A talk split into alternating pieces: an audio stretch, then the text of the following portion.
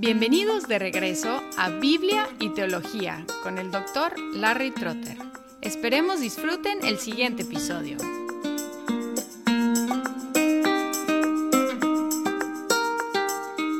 Otro tema en la eclesiología es el gobierno de la iglesia o la estructura de la iglesia o el liderazgo de la iglesia. Y hay básicamente tres diferentes gobiernos o tipos de gobierno, aunque hay combinaciones entre estos tres tipos. Un tipo de gobierno eclesiástico es congregacional, que parece una democracia suele enfatizar la autonomía de cada congregación, aunque algunas iglesias congregacionales también son conexionales, es decir, que son parte de una denominación. Pero aunque sean conexionales, insisten en que la autoridad está en la congregación, o más específicamente en la mayoría de una congregación. Muchas iglesias evangélicas hoy en día son autónomas, independientes, y si tienen oficiales, si tienen pastores, si tienen ancianos, si tienen diáconos, son consejeros para la congregación. Y la congregación es la autoridad. La congregación, una votación de la congregación toma las decisiones, por lo menos las decisiones mayores, como en una democracia pura. La fuerza de las iglesias congregacionales es que son capaces de gobernarse a sí mismas no necesitan recurrir a ninguna autoridad fuera de ellas. La debilidad de las iglesias congregacionales se ve claramente cuando hay una crisis o escándalo de liderazgo y no hay nadie fuera de la iglesia para ayudarles con el manejo de esta crisis de liderazgo. Otro tipo de gobierno es el presbiterianismo. Parece una república aunque insiste en que la autoridad no se deriva de la congregación, sino de Dios. Se llama presbiterianismo porque es gobierno por presbíteros o ancianos. Y casi siempre las iglesias presbiterianas son conexionales, o sea, miembros de una denominación. Sin embargo, hay iglesias con estructura presbiteriana en la iglesia local que no están conectadas con otras iglesias. Es decir, que son iglesias presbiterianas independientes que es algo de una contradicción, pero existe. Iglesias gobernadas por ancianos internamente, pero no conectadas con otras iglesias. Tiene dos o tres oficios, anciano y diácono es lo básico, y a veces algunas de estas iglesias distinguen entre ancianos y pastores o maestros. Enfatiza dos principios del ancianato, la pluralidad y la paridad de los ancianos, es decir, que hay más de un anciano en cada iglesia local y hay paridad o igualdad entre los ancianos. Ninguno está encima del otro y comparten su autoridad. Ejemplos del presbiterianismo son obviamente las iglesias llamadas presbiterianas, también las reformadas, las asambleas de Dios y en su función local algunas iglesias bautistas e independientes. El tercer tipo de gobierno es episcopal u obispal. Parece una monarquía porque es jerárquico. El episcopos es el obispo que ejerce una autoridad sobre no solo una iglesia, sino varias iglesias en una zona. Y hay diferentes rangos de obispos. Los obispos están encima de los ancianos de las iglesias locales. Ejemplos del episcopalianismo son la Iglesia Católica Romana, las ortodoxas, la Iglesia del Este, las anglicanas, las metodistas y algunas luteranas. Ahora, consultando la escritura, vamos a hablar de algunos elementos del gobierno eclesiástico no negociables. El primero de los cuales es que Cristo es la única cabeza de su iglesia y que gobierna según su palabra y su espíritu por medio de los ministros y ministerios autorizados en su palabra. La Confesión de Fe de Westminster 25.6 dice, no hay otra cabeza de la Iglesia sino el Señor Jesucristo. Más importante es que Efesios 1.22 dice, y todo lo sometió bajo sus pies, y a él lo dio por cabeza sobre todas las cosas a la iglesia, la cual es su cuerpo, la plenitud de aquel que lo llena todo en todo. Entonces, en primer lugar, Cristo es la única cabeza de la iglesia.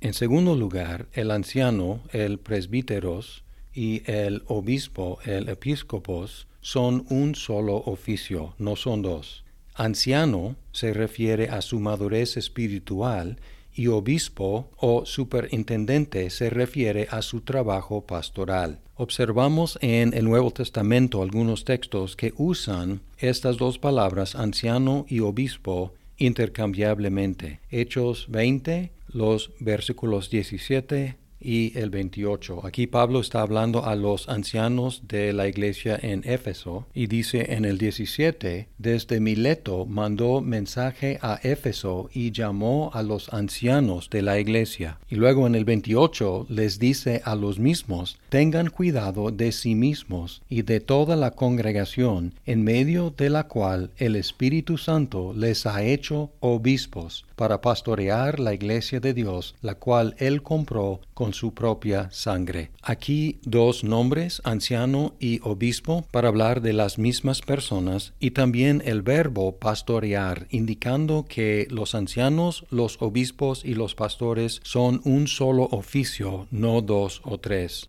En Tito 1, 5 y 7 leemos por esta causa te dejé en Creta para que pusieras en orden lo que queda y designaras ancianos en cada ciudad como te mandé. Y luego en el 7, porque el obispo debe ser irreprensible como administrador de Dios, no obstinado ni iracundo, etc. Hablando del mismo oficio, anciano y obispo, intercambiando las palabras. También en 1 de Pedro 5, 1 y 2 leemos, Por tanto, a los ancianos entre ustedes exhorto yo, anciano como ellos, y testigo de los padecimientos de Cristo, y también participante de la gloria que ha de ser revelada. Pastoreen el rebaño de Dios entre ustedes, velando por él, no por obligación, sino voluntariamente, como quiere Dios, no por avaricia del dinero, sino con sincero deseo. Otra vez tenemos las tres palabras usadas intercambiablemente. En el uno, por tanto, a los ancianos. Y luego, en el dos, el verbo pastoreen, el rebaño de Dios entre ustedes, y luego el verbo velando por él. No es obvio en esta traducción, pero la palabra es episcopando supervisando. Otra vez las tres palabras para describir el mismo oficio. También hay evidencia histórica. La carta de Clemente a los Corintios, que se escribió a los finales del primer siglo, habla de los ancianos como miembros del episcopado y dice que fueron apuntados por los apóstoles y por otros hombres eminentes y aprobados por toda la iglesia. Interesante, aquí tenemos referencia a la designación de los apóstoles, pero también la aprobación de la congregación. Entonces hay un elemento congregacional aquí desde el principio en la identificación de los ancianos, miembros del episcopado, utilizando las palabras para referirse al mismo oficio. El Didaqué, posiblemente principios del segundo siglo, menciona dos oficios, obispos y diáconos, y también menciona algunas características mencionadas en Timoteo y Tito entre los requisitos de ancianos y diáconos. Es decir, que se refiere a obispos mencionando características que Timoteo y Tito aplican a los ancianos indicando que consideró a los obispos como los mismos que los ancianos. Algunos eruditos que son miembros de iglesias con estructura episcopal admiten que lo primitivo, lo original, no fue episcopalianismo, sino el presbiterianismo. El pastor y escritor John Stott que fue ministro de la Iglesia de Inglaterra, que es una iglesia episcopal, escribió, En tiempos del Nuevo Testamento es casi cierto que episcopos superintendente u obispo, y presbíteros, presbítero anciano, fueron dos títulos para el mismo oficio. La evidencia es persuasiva. Lo escribió en su comentario sobre Primera de Timoteo y Tito. También escribió, primero el anciano, presbíteros, y el obispo, episcopos, eran la misma persona. No son dos oficiales eclesiásticos distintos, sino las mismas personas con títulos distintos. En su Historia breve de la Iglesia Católica, los historiadores Derek Holmes y Bernard Vickers, profesores en Upshaw College, un seminario para entrenar sacerdotes católicos romanos, ellos escribieron, los apóstoles habían disfrutado la autoridad suprema en la Iglesia, pero aún durante el período apostólico otros oficios surgieron. Primero, el oficio de diácono y segundo, un oficio nombrado tanto presbítero, sacerdote y superintendente, obispo, los dos títulos originalmente siendo intercambiables para describir el mismo oficio. En un pueblo o ciudad había una comunidad cristiana y dentro de esa comunidad la autoridad era compartida entre dos oficios principales. Clemente de Roma, el didaqué y el pastor de Hermes todos testificaron a esta situación.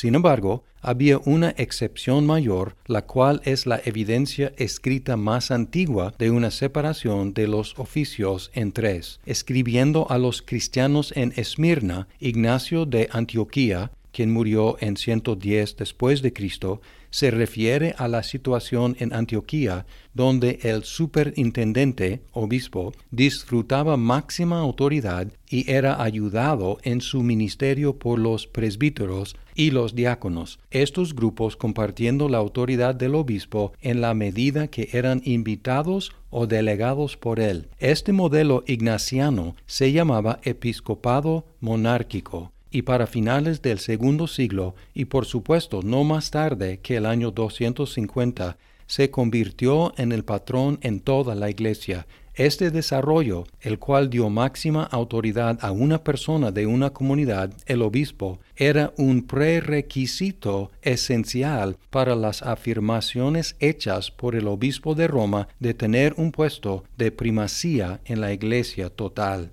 Esta admisión es significativa porque estos eruditos católicos romanos están admitiendo que el episcopado monárquico fue una innovación posterior y por lo tanto extrabíblica. Y admiten que fue un prerequisito esta innovación para lo que llegó a ser las aseveraciones en cuanto al obispo de Roma, quien posteriormente se llamaba el Papa.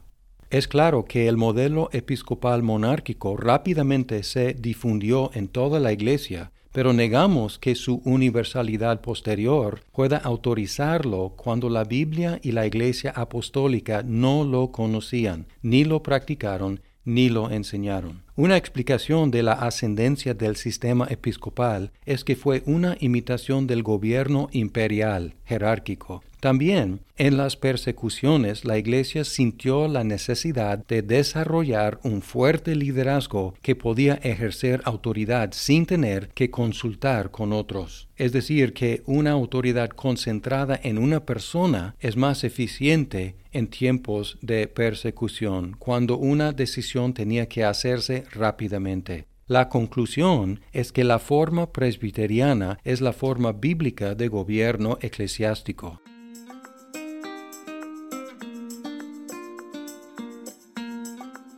Muchas gracias por escuchar este episodio. Si estás disfrutando Biblia y teología, por favor compártelo con tus amigos. Hasta pronto.